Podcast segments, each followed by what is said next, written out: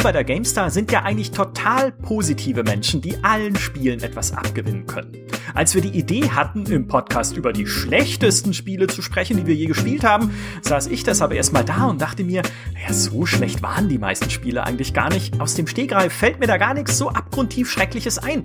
Aber dann habe ich angefangen, in meinen Erinnerungen zu wühlen, ein paar Let's Plays anzuschauen und alte GameStar-Hefte durchzublättern, um meine Erinnerungen aufzufrischen. Und jetzt liegt vor mir ein Notizbuch voller Wut, aus dem ich heute flammende Anklagen verlesen werde. Mein Name ist Michael Graf und äh, das alles ging nicht nur mir so. Ich begrüße deshalb eine nicht minder wütende Nathalie Schermann. Hallo. Das klang nicht wütend Das klang nicht wütend. Hallo. Okay, das, das muss noch werden. Okay, äh, so im Lauf des Podcasts, Ja. das muss ich noch steigern. Ich begrüße außerdem den sowieso immer latent aggressiven Peter Bartke.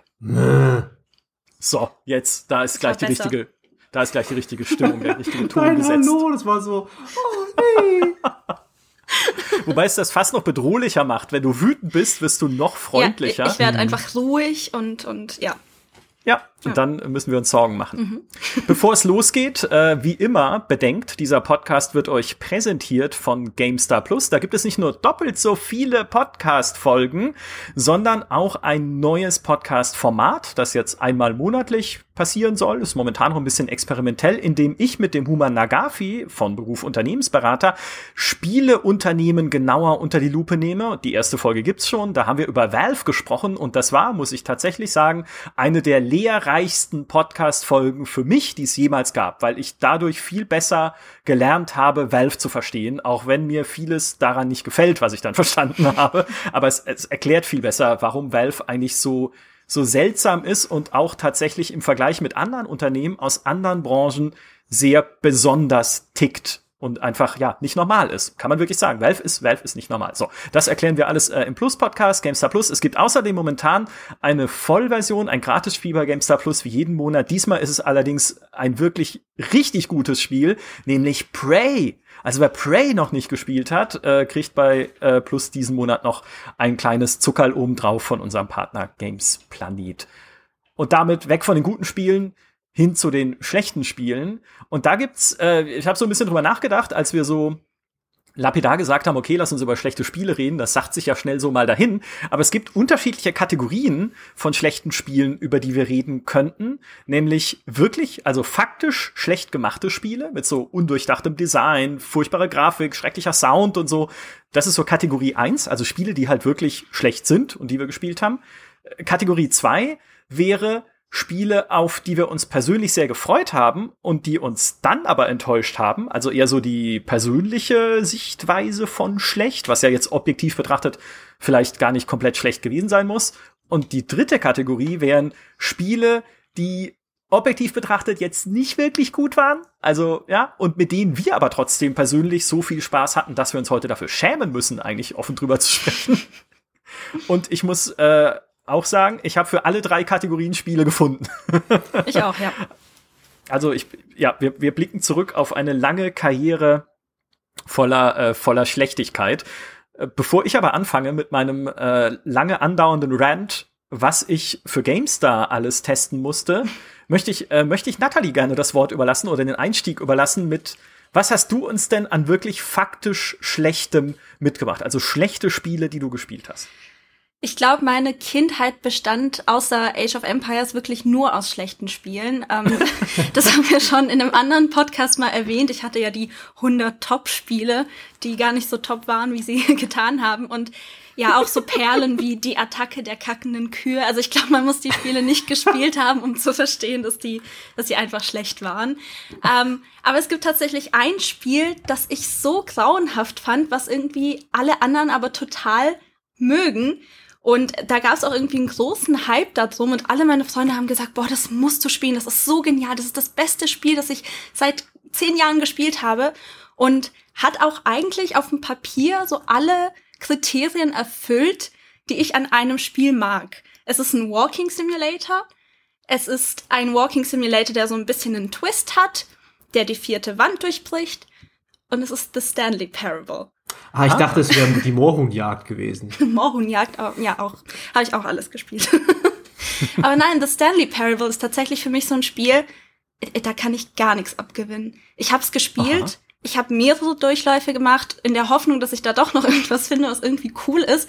Aber ich fand es so langweilig. Ich fand es auch, ich weiß nicht, ich, ich habe den Humor verstanden, weil das ist ja immer so das erste, äh, der erste Kritikpunkt, wenn ich Leuten sage, oh, ich mag das Spiel nicht. Ja, hast es nicht verstanden. Wenn du nicht verstanden hast, wie, wie, wie gut da dieser Tiere ist und wie lustig das ist und wie clever das ist, dazu musst du einfach nur zuerst die Stufe der Transzendenz erreichen oder keine Ahnung. Aber für mich war es einfach, ja, you don't say. Klar ist der Spieler immer der Dumme. Klar folgt der Spieler irgendwie immer dem, dem Gameplay-Design der, der Entwickler. Für mich war es einfach langweilig. Ich bin da einfach durchgelaufen und ich habe da nichts Cleveres gesehen, irgendwie nicht das zu machen, was der, äh, was der Erzähler sagt und dann trotzdem auf den ja vorhergesehenen Weg gelenkt zu werden. Es war für mich einfach eine Zeitverschwendung, eine Geldverschwendung und ich möchte bitte beides wieder zurückhaben. oh, Boah, da, da, da öffnest du aber jetzt hier gleich die, äh, die Kontroverse direkt. Hätte nie gedacht, dass es so kontrovers wird.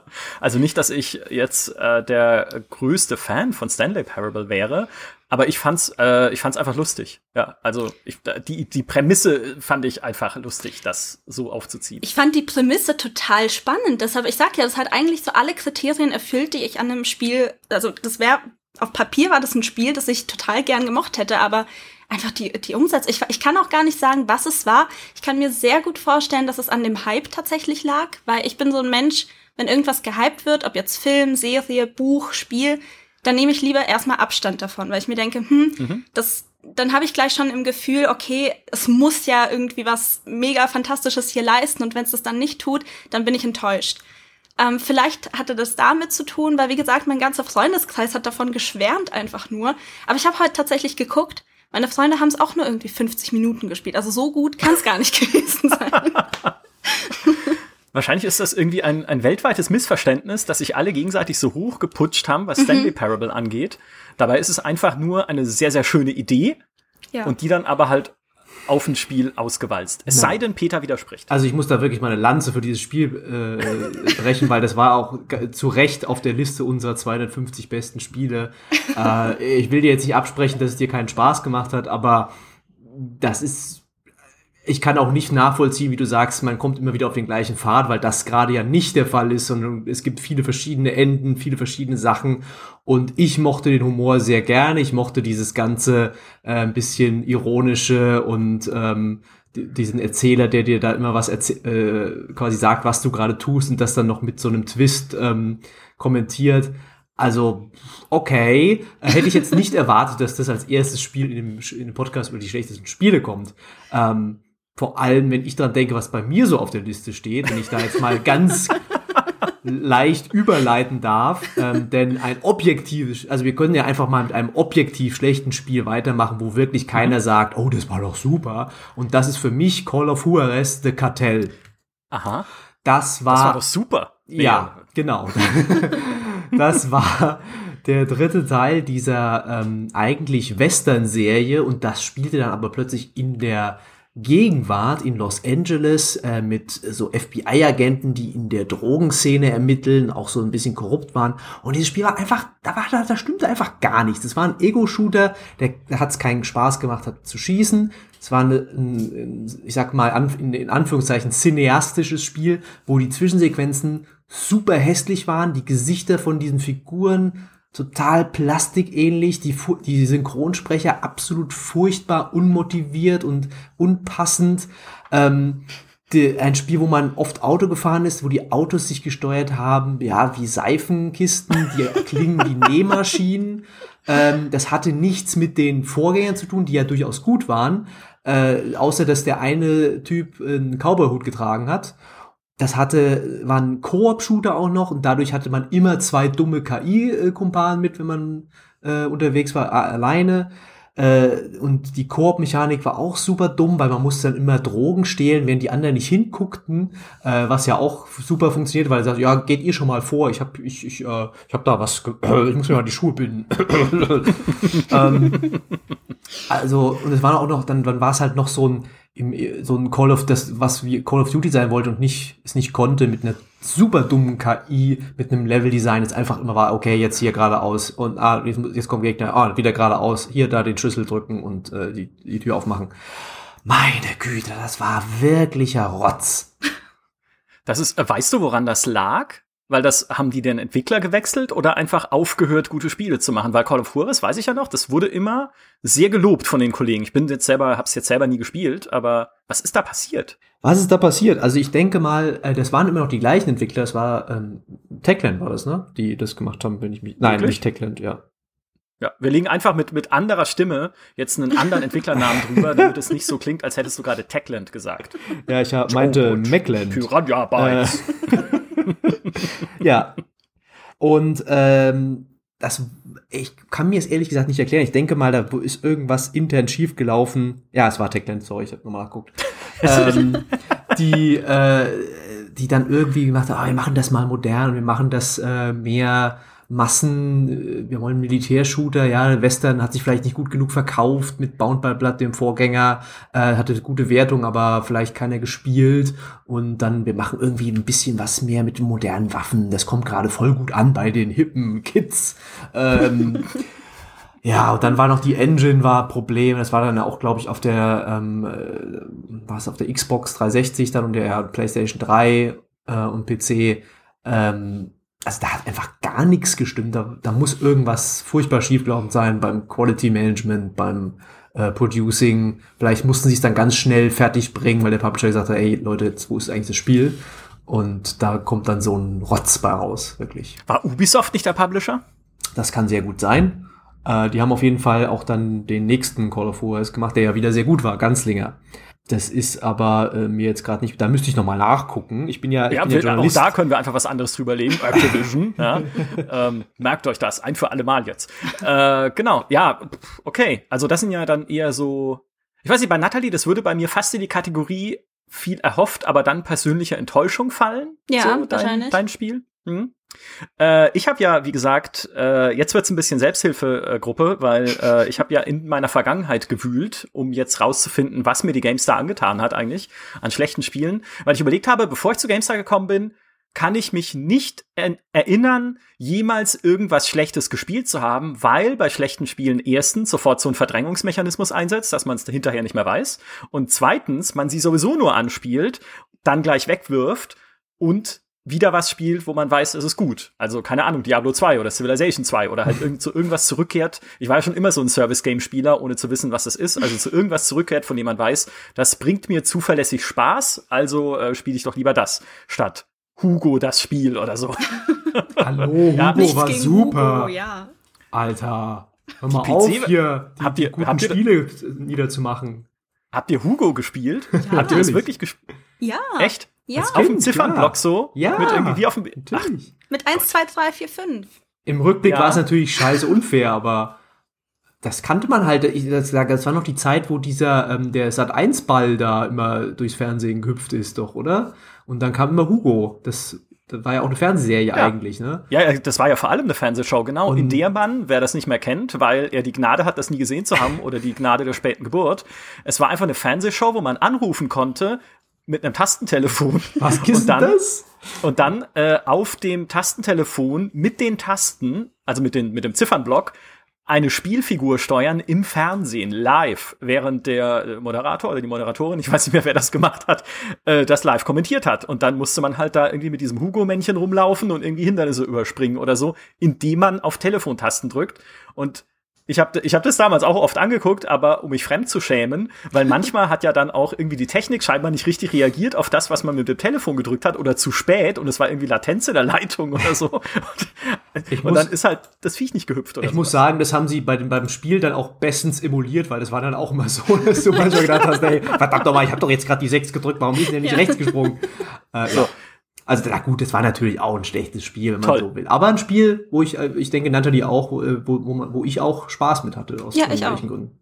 Ja, ich habe das nie gespielt. Ich, war- ich hatte es nur als Beispiel herangezogen für das, was die GameStar schon alles durchgemacht hat. Danke, dass, dass, es, dass ihr es jetzt so auf einem Podest hebt, ja, während ich es eigentlich, äh, während ich es eigentlich so äh, gerade anführen wollte als Hauptangeklagten.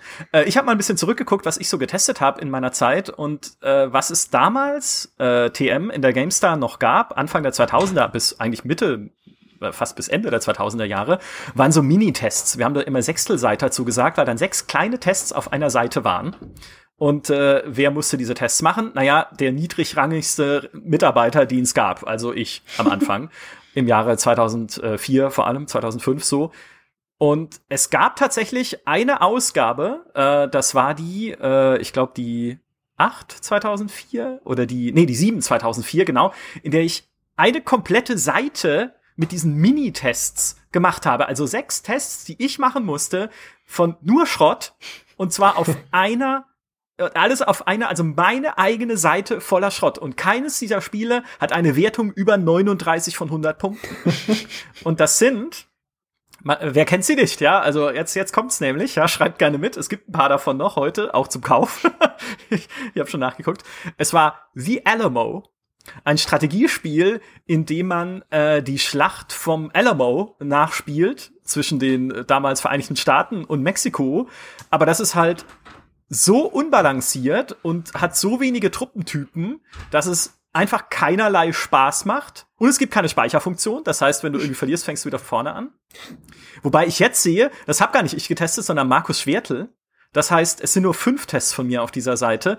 Siehst, so fängt's schon an. Ja, wir reden, also ich, nicht nur die Spiele sind schlecht, ich bin auch schlecht darin, äh, Namen zu lesen, aber der Rest ist von mir. Ich, ich schwör's, ja. Also, und die Alamo war das Beste noch mit 39 Punkten. Dann kam Battle for Troy.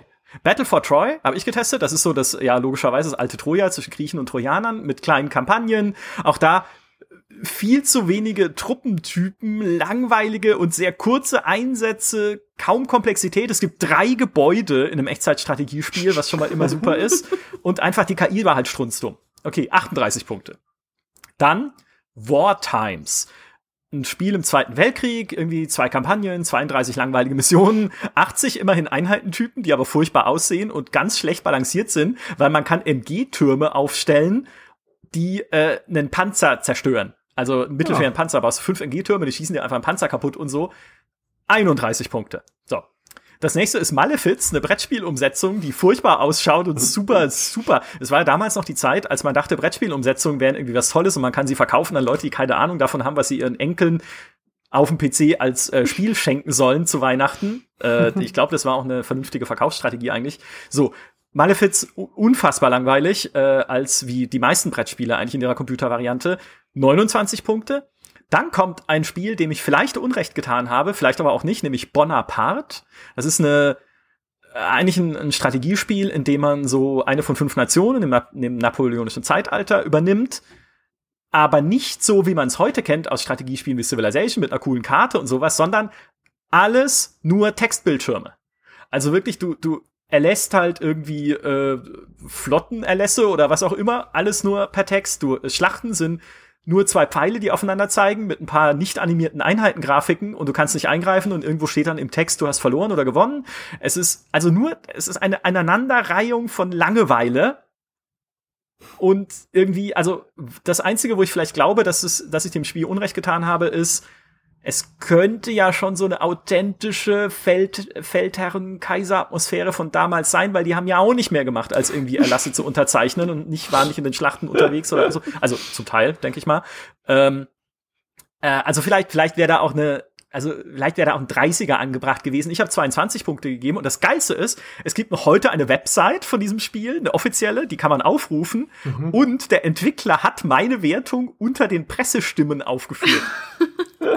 Und ich meine, 22 von 100 Punkten. Das sagt die Presse. Oh, es ist Schrott. Vielleicht dachte er, 10 ist gut. Ja, also das kann sein, ja. 22 von 10 Punkten. Ja, danke, GameStar. Cool. Also, es, es mag einen Grund gehabt haben, aber ja, diese Website kann man heute noch aufrufen. Googelt sie gerne. Und jetzt das letzte ist Böse Nachbarn 2, wo man dem, äh, das ist so ein, ja, wie sagt man, im Prinzip so ein 2D-Spiel, wo irgendwie man dem urlaubenden Nachbarn äh, Streiche spielen muss mit so Kombinationsrätseln. Zum Beispiel, man nimmt einen Sägefisch und ritzt ein Geländer an, damit der Nachbar dann sich dagegen lehnt und runterfällt. In so einer, in so einer Furchtbarkeits-Comic-Grafik. Mord. Ja, äh, nee, nee, aber es ist alles lustig und äh, es geht ihm dann gut, aber es sind halt böse Streiche. Ähm, böse Nachbarn 2, 18 Punkte. So. Oh und das Gott. war, wie gesagt, äh, fast eine komplette Seite wo ich solche Spiele testen musste. Ich, ich kann aus heutiger Sicht nicht mehr verstehen, warum wir es überhaupt jemals gemacht haben. Es kann sein, dass es so ein psychologischen, also so ein psychologischer Gedanke dahinter steckte, dass man gesagt hat, hey, die GameStar muss halt irgendwie äh, sich um eine möglichst breite Vielfalt kümmern am Markt oder möglichst viel abdecken, was irgendwie erscheint. Und es ist wichtig, dass wir diesen, also dass wir auch so schön, schön viele Spiele abbilden im Heft, damit die Leute das Gefühl haben, äh, wir kennen alles. Aber es hat ja keinen Wert, weil diese, diese kleinen Tests sind eh, haben eh nicht viel Infogehalt, die Spiele sind Müll. Okay, vielleicht war die Hoffnung, mal ist eins davon eine Perle, hey, Bonaparte könnte ja ganz cool sein, ja. Ähm, aber ja, also so aus, aus der Sicht desjenigen, der es tun musste, ähm, war es äh, war es relativ sinnlos. Ja, das kenne ich ja noch auch noch. Ich bin ja auch äh, als äh, Praktikant bei PC Games eingestiegen äh, und da haben wir natürlich auch noch die Kurztests gehabt damals. Ist ja auch schon wieder zehn Jahre her, zwölf. Ähm, und ähm, da habe ich auch einige Perlen getestet. Ich habe gerade mal in meiner Wertungs ähm, äh, ja, Archiv geschaut, was so die niedrigste Wertung war. Also mit am, am niedrigsten war Panzerkiller, was ein wunderschönes äh, Spiel ist, wo man äh, Panzer fährt, aber nichts von diesem Simulations. Es gibt ja dieses Panzer Elite oder so, mhm. glaube ich. Das war ein äh, Simulationsspiel. Das war einfach nur, das war quasi das Terrorist Takedown der Panzerspiele. Also totaler Schrott. Hat 21 Punkte von mir bekommen. Das wow. war schon recht milde. Ähm, dann haben wir natürlich noch sowas Sniper Ghost Warrior 2 dass ähm, bei der eh schon, ich sag mal, mittelmäßig bis soliden Sniper-Serie noch den Tiefpunkt darstellt. Äh, das muss, ich weiß es nicht mehr ganz genau, weil die Wertungen inzwischen angepasst wurden auf das 10er-System, aber das müsste äh, entweder eine niedrige 50 oder eine hohe 40 von mir bekommen haben. Zwar, da war, da hat auch wieder nichts gestimmt. Es war noch schlimmer eigentlich als Call of Juarez. Ähm, du, die, diese Fantasie vom, vom Scharfschützenspiel wurde da überhaupt nicht abge ge ge gegriffen, sondern es war, die Sprachausgabe war furchtbar, das Spiel sah furchtbar aus zu seiner Zeit, die KI lächerlich, ähm, super schnell vorbei, dann hast du Levels, wo du dann trotzdem, obwohl du ein Sniper bist, mit einer MP rumläufst und irgendwie Gegner umhauen musst. Meine Güte, war das schlecht. ähm, und was auch noch war, war, warte mal, ähm, ja, da gibt's noch solche Sachen wie Mountainbike Adrenaline, das kennt heute keiner mehr. Was vielleicht eher noch Leuten was sagt, ist Citadel. Ähm, das oh. war quasi Stronghold 3 in schlecht. Oder Citadel hieß es, ja. Stronghold 3 28 schlecht, Punkten. Ja, das muss man schaffen, weil ich habe auch Stronghold 3 getestet ein paar Jahre vorher. Ja. Und dem habe ich äh, milde 46 noch gegeben für diesen desaströsen Zustand. Und dann kam Citadel ein paar Jahre später und alle haben gesagt, ey, das sieht ja aus wie Stronghold. Ja, es war genauso schlecht, auch wie das Stronghold 3. Noch schlechter sogar. Also das hatte überhaupt keine KI. Ich habe dann ein wunderschönes Video dazu gemacht, wo einfach äh, ich versucht habe, meine Armee über eine Brücke zu schicken und sie haben es halt nicht geschafft. Die Leute sind halt in den Fluss mit ihren, mit ihren äh, die Reiter, ja, und die sind nicht rübergekommen und so. Oder ja, wie das damals keine, war. Das, das Geilste ist auch, du konntest keine richtige Mauer bauen, die wirklich weil das, das Terrain war uneben und wenn du da eine Mauer versucht hast zu bauen, war immer irgendeine Lücke drin bei einem Spiel, wo du deine Burg bauen sollst, ja. Oh mein Gott, das ist so dämlich oh. gewesen. Also da gab's viel, viel Stuss, sag ich mal. Äh, und ich sage nur, Nathalie, sei froh, dass du ähm, nicht zu dieser Zeit ins, ins Redakteursleben eingestiegen bist, äh, weil ähm, wir haben echt den ganzen Scheiß testen müssen. Ja, das wollte ich nämlich auch gerade sagen. Das hatten wir schon in der Vorbesprechung. Ich glaube, es ist was anderes, wenn man die Sachen wirklich testen muss und sich da durchquälen muss. Weil bei mir war es halt so, ich habe die meisten Spiele, die ich schlecht fand, einfach abgebrochen und habe nie wieder dran gedacht. Aber ich habe tatsächlich, ich habe ja gerade den Vorteil, dass ich bei meinen Eltern rumsitze zu Corona-Zeiten und ich kann also in meinen ganzen alten Schubladen wühlen. Und ich habe ein paar Perlen gefunden, oh. die ich tatsächlich durchgespielt habe. Und zwar hatte ich eine, gab es eine Zeit, wo Assassin's Creed äh, gerade ganz groß wurde. Da hatte ich aber noch keine Xbox 360. Ich wollte das aber unbedingt spielen. Und dann habe ich gemerkt, hey, es gibt ein Nintendo DS-Spiel dazu. Und dieses Stimmt. Nintendo DS-Spiel war genauso fürchterlich wie das Nintendo DS-Spiel zu Tomb Raider Legend. Es war einfach vom Gameplay, es war so langweilig das, was Assassin's Creed ausmacht, ist ja diese, diese Freiheit und Parcours und du kannst überall draufklettern. Und das hatte dieses DS-Spiel halt gar nicht. Du hast einen, einen Pfad, den du entlang, in 2D entlang gehen kannst und da gehst du auch bitte entlang. Du hast keine anderen Möglichkeiten. Und es war einfach beide Spielen, also Tom, Tomb Raider und Assassin's Creed, waren einfach komplett gleich. Stand jeweils nur ein anderer Name drauf. Ich habe die aber trotzdem gespielt, weil ich einfach kein, keine andere Wahl hatte in dem Moment. Aber dann habe ich noch etwas gefunden. Ich habe nicht nur das Spiel verdrängt, sondern auch die Spielart. Und zwar ist das, ich kann es vorlesen, ich habe es hier in der Hand, Harry Potter Interactive DVD Game. Oh. Hogwarts Challenge. Liebes bisschen Harry Potter. Oh nein, da, oh, da, da tun sich bei mir gerade Abgründe auf, weil ich muss daran denken, an Harry Potter, äh, das Spiel zum, ich glaube, zum ersten dieser, des siebten, ersten Films des siebten Teils. Die waren da, fürchterlich, diese Deckungsshooter. Ja, das war ein Deckungsshooter. Ja. Und das war, das war super langweilig. Oh, sorry. Und ich musste das auch durchspielen, weil von diesem Spiel hing es ab, ob ich meine Volontärstelle bekam. Wir mussten, oh. es gab mehrere Bewerber und wir mussten alle einen Test machen von diesem Harry Potter Spiel. Holy shit, ich bereue es ein bisschen, dass ich damals nicht das PDF aufgehoben habe, weil in meiner Erinnerung war der Text ziemlich lustig. Äh, einfach weil dieses Spiel, es hat halt auch wieder alles falsch gemacht. Also es war auch so, das ist halt oft äh, auch bei diesen Lizenzspielen so, ne, dass du, ja. du merkst, da ist ein Entwickler, der ist nicht mit Herz bei der Sache, sondern die haben das sich nicht ausgedacht, die haben einfach diese Lizenz bekommen ähm, und müssen damit irgendwie Geld verdienen und haben keine Zeit, müssen warten, dass das Studio Sachen absegnet oder überhaupt mal erzählt, was die Story ist, dann müssen sie irgendwas dahin machen. Also ich, das ist auch ein schwieriger, sehr, sehr schwieriger Job. Wir hatten da schon mal auch sogar einen Plus-Reporter drüber über Lizenzspiele. Und ähm, gerade bei diesen schlechten Spielen sind sehr, sehr viele von diesen sag mal, wirklich Verwurstungen dabei. Und äh, dieses Harry Potter Spiel, das, das hat mich in meinen Träumen verfolgt, eben weil es halt so wichtig war für mich, ja. Und ich, davon hing meine Karriere ab. Also Ouch. Davon hing zwar nicht meine Karriere, aber mein Harry Potter Fanherz hat geblutet. Ich war ja dieses Opfer, das sich all diese Spiele gekauft hat von Anfang an. Auch dieses blöde DVD-Spiel. Ich weiß noch, wir haben es nicht, also man, man denkt sich ja, ja, DVD einlegen und dann kannst gleich losspielen. Von wegen. es hat voll ewig gedauert, bis wir das zum Laufen gebracht haben. Und dann war das, das war total bescheuert. Genauso schlimm wie diese ganzen, ab Teil 5 ging es eigentlich runter mit den, mit der Qualität der Harry Potter Spiele. Das war sehr enttäuschend. Ich finde, alles, was, die, was Interactive im Titel hat, ja. ist schon mal direkt verdächtig. Das sind wie diese ganzen Multimedia-Spiele der 90er, wo es toll war, auf einen Button klicken zu können und dann kommt ein Videoclip und so. Hm. Naja, ich habe mal äh, die die Spiele, die ich gerade vorgestellt hatte, waren nicht meine niedrigsten Wertungen. Das war ja alles noch Gold im Vergleich jetzt. Äh, so böse Nachbarn 2. also ist der Klassiker eigentlich im Vergleich zu den äh, zu den wenigsten Punkten, die ich vergeben habe. Nämlich, äh, ich fange mit der zweitniedrigsten Wertung an, die ich jemals vergeben habe. Im Jahr 2004 war das. Für Flag Warrior. Und Flag Warrior ist eigentlich Moorhuhn im Zweiten Weltkrieg, weil es ist das, was die meisten Ego-Shooter-Designer irgendwo mal einbauen als Passage, wenn ihnen nichts mehr einfällt in ihrem Weltkriegsshooter, nämlich setz dich an das Geschütz Super. und schieß 400 Flieger ab, bis es aufhört. Es gibt da auch ein wundervolles YouTube-Video übrigens von Viva la Dirt League, die so äh, Shooter-Logik äh, sich drüber lustig machen, wo es genau diese Szene gibt.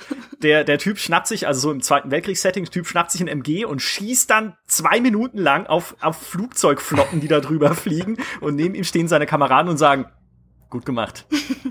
Gut gemacht. Oh, oh, wieder einer. Sehr gut. Nur noch zehn. Ja. ähm, zehn. So, und, und Flag Warrior ist, äh, ja, ist im Prinzip das Mohut-Schießen mit einer Flakkanone. Jämmerlicher Sound, furchtbare Grafik. Äh, ich verstehe mhm. nicht, ich verstehe es nicht, wie man, wie man das veröffentlichen kann. aber hey, gut. So, aber das war nur das zweitschlechteste. Neun Punkte. Neun. Meine niedrigste, neun Punkte, ja. Äh, meine niedrigste Wertung, die ich je vergeben habe, sind acht. Und es ging an zwei Spiele, einem davon habe ich Unrecht getan heute in, im Rückblick. Das wird gleich noch ein bisschen Buße. Äh, da wird, äh, ne, muss ich Buße tun gleich. Einem davon nicht. das, über das ich zuerst sprechen möchte, ist das Spiel, dem ich kein Unrecht getan habe. Und nachdem im Forum ein Thread über das Niveau der GameStar eröffnet wurde, in dem äh, sich jemand gefragt hat, ob wir nichts Besseres zu tun haben, als solche Spiele zu testen. Und zwar war es das Spiel Mäusebraten. Und Mäusebraten ist eine im Prinzip eine Brettspielumsetzung, zu der es aber kein Brettspiel gibt, äh, nämlich äh, so eine Art Schachbrett, auf dem man eine Maus steuert, aber man steuert sie nicht direkt, sondern man macht Würfel Würfe und je nachdem, was man würfelt, kann die Maus halt entsprechend viele Felder weiterlaufen und da auch äh, irgendwie Items einsammeln, um Punkte zu kriegen. Und es gibt aber auf dem Feld noch vier Katzen, die aber aussehen wie Riesenratten, weil das alles auf der Draussicht ist. Das sieht furchtbar, furchtbar aus. Und äh, die Katzen werden von der KI gesteuert und die würfeln auch. Und manchmal würfeln sie eine Null, dann bewegen sie sich gar nicht, aber manchmal würfeln sie auch halt höhere Zahlen und dann können sie dich fangen. Und du musst halt versuchen, mit dieser Maus diesen Katzen zu entkommen. Und es ist ein Desaster an Spiel. Also das ist, es macht keinen Spaß. Es ist, wo man sagen könnte, okay, Brettspielumsetzungen sind ja vielleicht dann wenigstens noch witzig, wenn man sie mit anderen zusammenspielen kann. Es hat keinen Multiplayer. Ja, es ist nur du und diese verblödeten Katzen. Und daraus haben die ein Spiel gemacht. Und dann gab's halt im Forum diesen Thread, äh, weil wir damals bei der GameStar noch ein Format hatten auf der CD, auch ein sehr beliebtes sogar, äh, das hieß Kuriositätenkabinett, wo wir immer so die schrägsten Spiele des Monats vorgestellt haben. Und da war halt auch Mäusebraten mit dabei und da war tatsächlich Jemand hat dann gesagt, ich kündige mein Abo, weil die GameStar, das ist kein Niveau mehr, da, da wird nur noch sich über Spiele lustig gemacht und das, das unterstütze ich nicht. So. Oh äh, ob wir nichts Besseres zu tun haben, mhm. denn als solche Spiele zu testen. Das war. Ähm, ja, wann, aber wann war das? Wann, welches Jahr, welches Jahrzehnt, sag ich mal? Ja, 2004 natürlich, als ja. es keinen anderen gab, dem sie so einen Mist geben konnten. Ich, ich wollte gerade sagen, weil der, ihr habt ja echt nichts anderes zu tun gehabt, oder? so, äh, ja, doch. Man muss, also, ja, man muss ja noch überlegen, also 2004 ist natürlich jetzt schon an grenzwertig, aber äh, ich sag mal, in dieser goldenen Zeit der, der Magazine, wo man vielleicht, die GameStar war da schon ein bisschen weiter, aber ich sag mal, bei PC Games zum Beispiel kenne ich das noch, äh, da war die Website ja nicht so präsent und äh, da haben die Redakteure ja große Redaktionen, viele Redakteure, viele Praktikanten und die haben einen Monat da gesessen, haben das Heft gebaut und äh, weil du vorhin auch fragtest, warum warum testet man denn so viele Spiele damals, ja, weil einfach du hattest hattest halt die Zeit, ja, du hattest halt die Möglichkeit und die Leute wollten es ja auch. Es war, es war viel mehr, du hattest ja kein Steam, äh, wo du, schnell mal die User-Reviews gucken kannst oder auf Metacritic mal schnell schauen, sondern äh, du, du hast dich ja darauf verlassen, dass das Magazin jeden Monat sagt, okay, die Spiele bei Mediamarkt, die sind totaler Schrott, äh, hier die drei sind gut, ähm, den Rest kannst du vergessen. Ähm, und äh, das hat halt auch ein großes Bedürfnis erfüllt, ja, damals. Und heute ist es halt ganz anders, ja. Heute ähm, musst du nicht mehr davor vor Mäusebraten machen, weil ähm, das wird den Leuten entweder gar nicht erst angezeigt auf Steam oder sie sehen halt irgendwie ein Let's Play dazu und sagen sie, ah, was ist das für ein Schrott? Ähm, aber da musst du keinen Test mehr liefern. Also äh, Fun Fact, man kann es noch kaufen. Ich habe einen Link gefunden in einem Shop, in dem man es noch kaufen kann. Also theoretisch müsste ich weiterhin warnen davor. Andererseits aus, äh, wenn ihr es kaufen möchtet, ne, der Shop freut sich, denke ich vielleicht. Da liegt seit 2004 im, also digital natürlich im Angebot jetzt. ähm, das, äh, das Witzige ist, dass äh, Mäusebraten durch seine sehr niedrige und berechtigt niedrige Wertung sogar deklassiert wurde in diesem Monat von Döner Mafia. Das ist nämlich der Test direkt nebendran. Und ich weiß nicht, ob ihr Döner Mafia noch kennt. Hab nicht ich getestet, das war Heiko, hat aber immerhin 34 Punkte bekommen, also richtig gut eigentlich. äh, und es ist legendär, also da spielt man halt irgendwie den Besitzer eines, eines Döner-Imbisses, der irgendwie Schlägertrupps zu anderen Imbissen schickt, wie Frittenfritz. da gibt's so eine tolle Szene in diesem Kuriositätenkabinett-Video, wie halt dann so ein Schläger zu Frittenfritz reingeht und die Putzfrau vermöbelt. Und dann übernimmst du halt den Laden. Und vor allem legendär geworden ist Döner Mafia wegen seines Soundtracks, weil das hatte so einen, mhm. äh, ja, wie so ein bisschen Gangster-Ethno-Rap-mäßigen weiß ich nicht, Titelsong mit dem Refrain, da ist ein neuer König in der Stadt, der auch Döner hat. Und das, äh, das hat sich so, das hat Heiko halt auch gespielt und wir saßen damals in einem Büro und das hat sich so in mein Gehirn eingebrannt, dieser Scheiß, ja. Äh, aber das, das, selbst das deklassiert äh, Mäusebraten ähm, noch mit Abstand. So. Hm. Äh, das war das eine, dem ich acht Punkte gegeben habe. Und zwar zu Recht. Das andere, dem ich acht Punkte gegeben habe, und zwar, ich glaube zu Unrecht, da wäre auch mehr drin gewesen oder nötig gewesen, da war ich unfair dem Spiel gegenüber, ist Darkfall.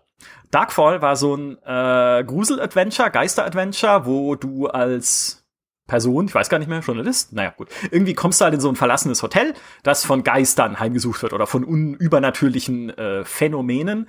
Und das ist ein Render-Adventure. Also du bewegst dich eigentlich nur durch statische Bildschirme und es gibt kaum irgendwas Animiertes. Also es kann sein, dass da mal irgendwie so Nebel rumwabert, aber der ruckelt dann auch. Also es ist wirklich, also optisch, und es ist alles grau und braun.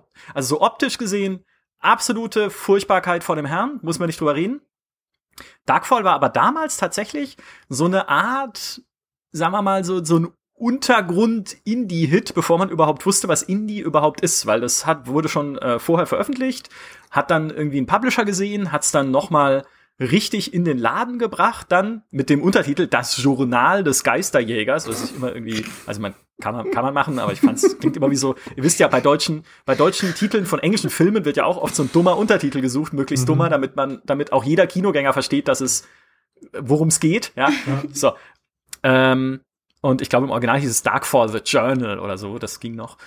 Und äh, genau, und dann dein, dein, dein einziger Kumpel in diesem Spiel ist ein äh, so ein Geister-Geiger-Zähler, der äh, immer mehr piept oder tickert oder so, je näher du halt einem Geisterphänomen kommst und das kannst du dann untersuchen und dann kannst du halt rausfinden, was in diesem Haus passiert ist. Und ich glaube, meine Unfairness bestand damals darin, dass ich dem Spiel zu wenig Zeit gegeben habe oder es auch zu hell war, als ich es gespielt habe, weil eigentlich, wenn ich mir heute auch das nochmal anschaue, irgendwie im Video oder so, es wenn man sich drauf einlässt, sage ich mal, kann es, es also es ist nicht super, aber es kann schon irgendwie atmosphärisch sein, wenn man es sein lässt. Aber also wenn man dann wirklich sagt, sich so, okay, ich lasse mich auf die Atmosphäre ein, du bist einsam in diesem Haus, dieser Geisterzähler, du weißt nie, was steckt dahinter, was sind das für seltsame Phänomene, äh, die Story ist jetzt nicht gut oder also richtig, also jetzt nicht super, aber sie ist vorhanden. Also es gibt eine, genau. Ja. Ähm, und wir haben Jahre später dann auch der, der liebe Kollege Christian Schmidt, der sich übrigens bemerkenswert oft selber diese Sechstelseiter-Tests genommen hat, wahrscheinlich weil es ihm diebischen Spaß gemacht hat, einfach diese kurzen Texte zu schreiben. Aber der liebe Kollege Christian Schmidt hat dann Jahre, Jahre später äh, Darkfall 2 getestet, die Fortsetzung, und der immerhin äh, irgendwie eine 50er-Wertung gegeben. Ich glaube 51 oder dann, oder was auch immer das war, äh, glaube ich. Und da, also so die, also 50 weiß ich nicht, aber so eine 30, 40 irgendwas vielleicht sogar 50, hätte es dann tatsächlich schon kriegen können. Da war ich zu gemein, das tut mir jetzt im Nachhinein Boah, aber auch nicht vor, mehr leid, weil es lang hier. Was die Entwickler dafür einen Bonus bekommen haben müssen, die haben eine 600-prozentige Wertungssteigerung erzielt. Das ist ja erstaunlich im Nachfolger. ich glaube nicht, dass es da mehr Entwickler gab als einen, der da dran gearbeitet hat. Ähm, ah, ja, ja. Aber ich mag mich irren. Aber das, äh, ja, da, also wie gesagt, so im Nachhinein jetzt tut mir leid, äh, falls das irgendwie die Verkaufszahlen mhm. äh, gedrückt hat, die Bestimmt. einen ein Indie-Entwickler dringend gebraucht hätte für die damalige Zeit. Das äh, wäre mir jetzt im Nachhinein dann doch unrecht. Aber es sah halt auch echt furchtbar aus. Also das muss man auch mal sagen. So allein von der Präsentation her, es war ja nicht wie Myst. Ja, Myst war ja wenigstens ein Render-Adventure, was irgendwie tolle fließende Bewegungen, also was Bewegung hatte zwischen den, äh, zwischen den einzelnen Bildschirmen, auf denen du dann rumgeklickt hast. In Darkfall gab es halt wirklich allerwenigste Bewegung hm. oder so. Aber ja das, das war, ja, das war so meins. Würde ihr sagen, das ist so ein, ein, ein wichtiges Merkmal, dass auch diese Präsentation halt, wenn die schon total, ich sag mal auf gut Deutsch, verkackt ist, dann äh, ist das Spiel halt auch oft, äh, also ist das ein Merkmal von schlechten Spielen oder ähm, das geht, ist es zu kurz gedacht und es geht mehr um die inneren Werte ja auch. Wir sehen ja auch, es gibt ja auch furchtbare Spiele, äh, die furchtbar aussehen, aber total toll sind, ja, Dwarf Fortress oder so. Das ist eine gute Frage. Also aus, aus heutiger gealterter Sicht würde ich sagen, es muss nicht, also es muss nicht äh, genial ausschauen. Ich brauche nicht äh, Raytracing, schon allein nicht im Jahr 2004 in einem Grusel-Adventure. Äh, es kann ja auch sowas, also ich sag mal, ein Spiel wie Dwarf Fortress, was eigentlich nur aus ASCII-Zeichen besteht, kann ja auch spannend sein, wenn du verstehst, es zu lesen und dich drauf hm. einlässt und so. Aber es braucht halt ein Commitment, dass ein mainstreamigerer Spieler nicht bereit ist einzugehen. Weil wenn ich jetzt auch so aus, aus Sicht eines Journalisten gedacht, wenn ich sage, okay, ich empfehle meine Spiele ja nicht jemandem, der sich sagt, okay, ich committe mich, mich in Dwarf Fortress einzuarbeiten, koste es, was es wolle, ja, die Frau ist im Urlaub, das Kind ist im Keller, ich mache das jetzt, ähm, sondern du willst ja dann halt auch Spiele empfehlen halt für ein Publikum, die sagen, ich will mich halt nicht erst reinquälen müssen, bevor mhm. es Spaß macht. Und ja. aus der Sicht kann halt dann eine, äh, also ich sage jetzt, wie gesagt, das muss ja nicht top-notch sein, aber zumindest ordentliche Präsentation und so nicht billig äh, bisschen Mühe in der Hinsicht. Genau, ja. eben, da ja. kann, kann da halt ein Hürdensenker ja. sein. Sag ich. ich finde Spiele, also ich habe viele Spiele gespielt, die hässlich waren, die mir aber trotzdem Spaß gemacht hätten, wenn diese Hässlichkeit nicht dazu geführt hätte, dass das Spiel unspielbar wird. Das ah. sind vor allem so oh. Point-and-Click-Adventures, wo ich dann irgendwie einen ganz bestimmten Knopf oder so finden muss auf diesem Bild und dann ist es so ein Wimmelbild mit Pixeln und ich muss jetzt gucken, okay, welcher dieser hässlichen Pixel ist es denn? Dann wird's halt unspielbar und das macht einfach keinen Spaß. Weil so ist mir eigentlich total egal, wie das Spiel aussieht. Klar, ich erfreue mich auch an Spielen, die mega schön sind, aber solange der Spielspaß da ist, ist es mir mhm. eigentlich egal. Ich denke, ganz wichtig ist auch äh, Spiele, die nicht funktionieren, wie, wie äh, ja, beabsichtigt. Ne? Also ich meine, verbackte Spiele sind ja mhm. immer äh, ein Problem und äh, hast du da ein Beispiel vielleicht, Nathalie, dass, äh, wo du gesagt hast, das kann ich jetzt nicht spielen, das ist so kaputt, da funktioniert gar nichts?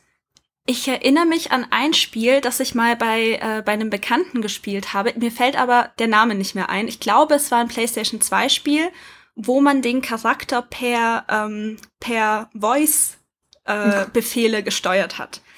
Und das war, wie gesagt, PlayStation 2 wahrscheinlich. Und es hat absolut nicht geklappt. Also wir haben ja dann immer gesagt, öffne die Tür, öffne die Tür. Und ja, ich kann das nicht machen. Und ja, das hat halt einfach. Ich kann mir nicht die Schnürsenkel binden gerade. absolut nicht funktioniert. Und wie soll man so ein Spiel dann überhaupt genießen können? Ich meine, das ist eine witzige Idee, aber für damalige Zeiten wahrscheinlich noch ein bisschen äh, zu ambitioniert. Mhm, ja, da habe ich ein geiles Beispiel gefunden, jetzt auch beim alte Hefte durchblättern. Äh, der äh, Kollege Daniel Maczewski hat damals ein Fußballspiel getestet, in dem wir kein einziges Match fertig spielen konnten, weil der Rechner immer abgestürzt ist. also immer, immer vom Schlusspfiff ist einfach, und es war halt auch so äh, relativ relativ schrecklich.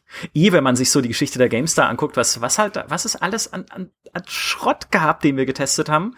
Es gibt auch einen schönen Artikel bei GameStar Plus von Heinrich Lehnert über die 20 schlechtesten Spiele aus 20 Jahren GameStar, angeführt von, äh, was könnte es auch anders sein, Erotica Island mit zwei Punkten. Das ist die niedrigste Wertung, die wir je vergeben haben für ein Spiel, in dem man Kombinationsrätsel löst damit sich schlecht modellierte 3D-Frauen entblößen für einen. Oder damit man da irgendwie Techtelmechtel anfangen kann.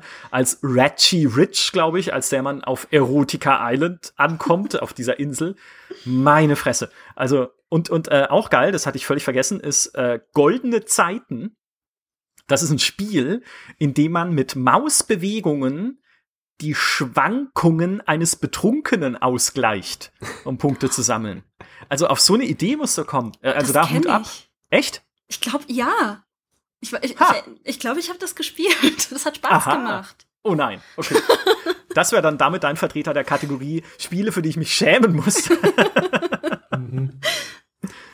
Meine ja, Güte es gibt ja auch so Sachen, die, ähm, ich sag mal, dann so einen Trash-Faktor haben. Also vielen Leuten, die, die jetzt vielleicht nicht so alt sind wie, wie wir, also Micha und ich, die, denen wird noch äh, Ride to Hell äh, Retribution gut in ja. Erinnerung bleiben. Einfach weil das so dämlich ist, dieses Spiel, mit äh, Sexszenen, wo beide noch angekleidet sind und die total ohne Zusammenhang und motivationslos dann abgespult werden und diesen dümmlichen ja. Motorradsequenzen, wo alles explodiert, aber du immer, du nicht mal so einen Lattenzaun überfahren kannst und so.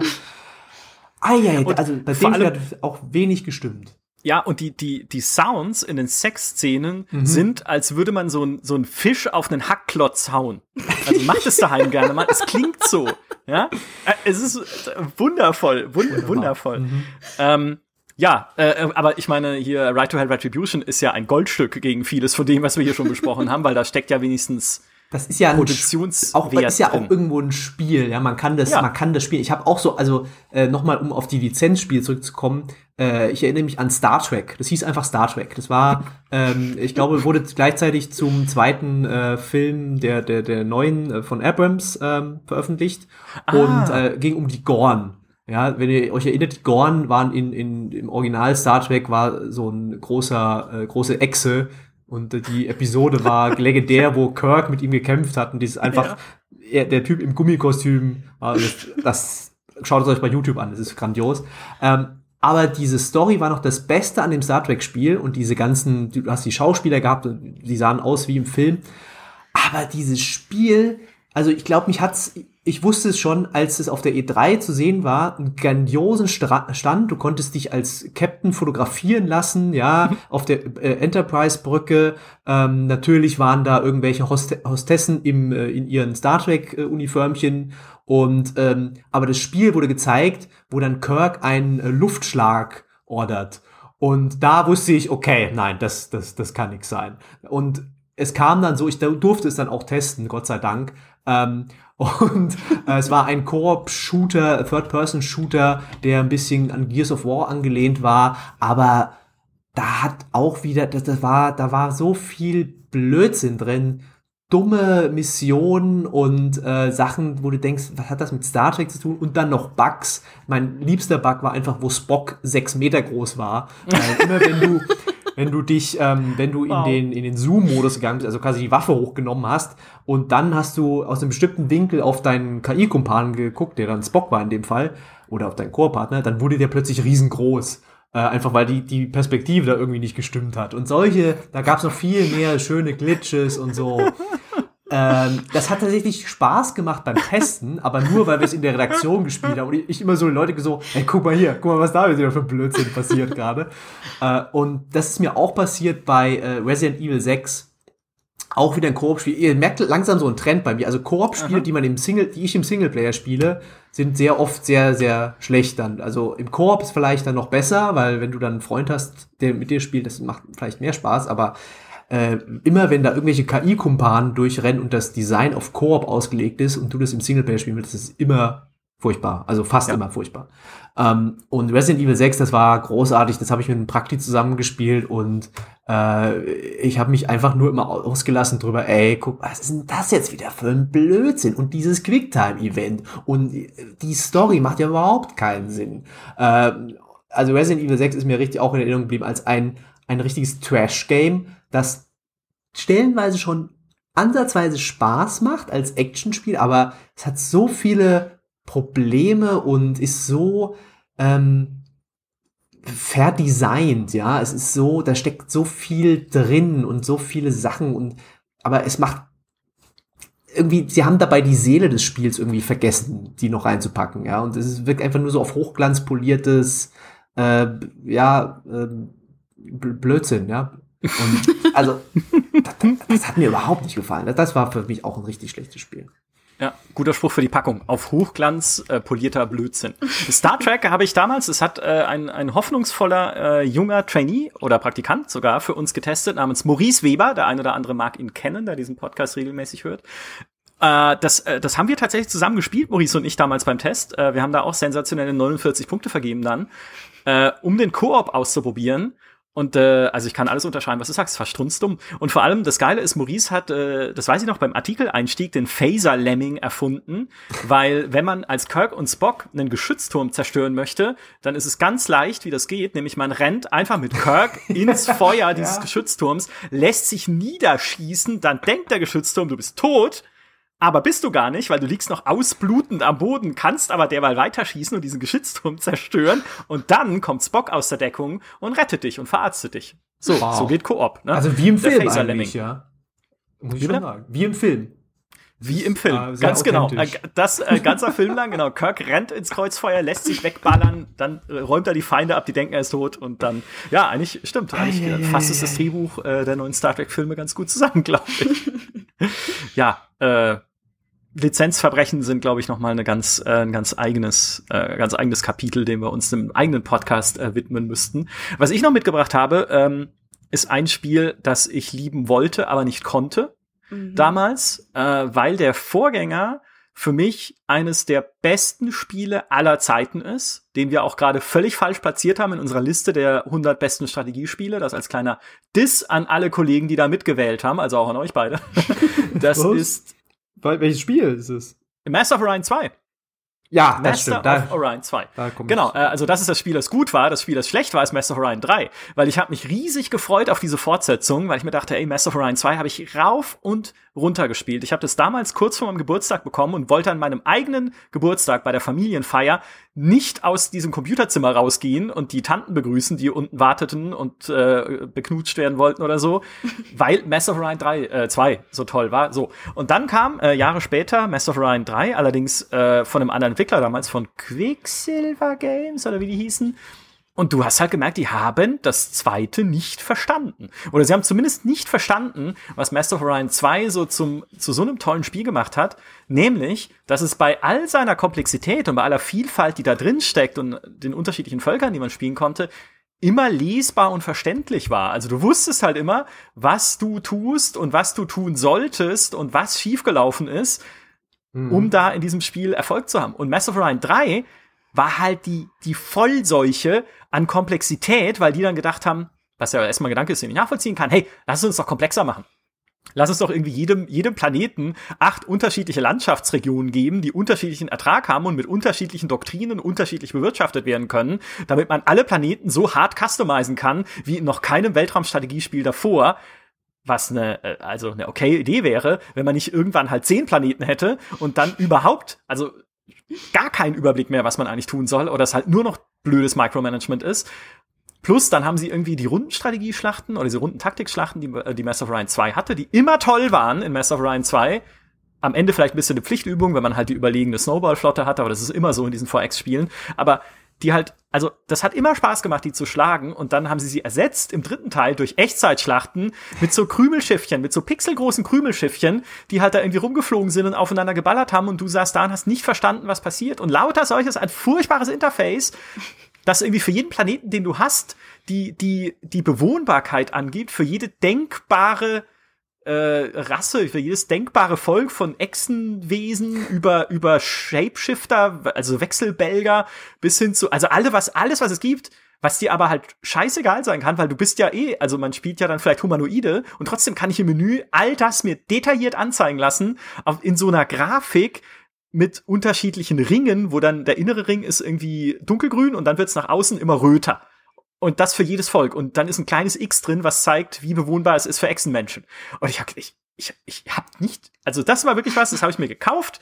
Ich habe mich gefreut und ich habe es dann sofort, sofort weggetan wieder und deinstalliert und das sind das ist das meiste Geld, was ich jemals verschwendet habe und ich habe vorhin noch mal zur Erinnerungsauffrischung ein Let's Play angeguckt von Master of Orion 3 und da gähnt der Let's Player sogar.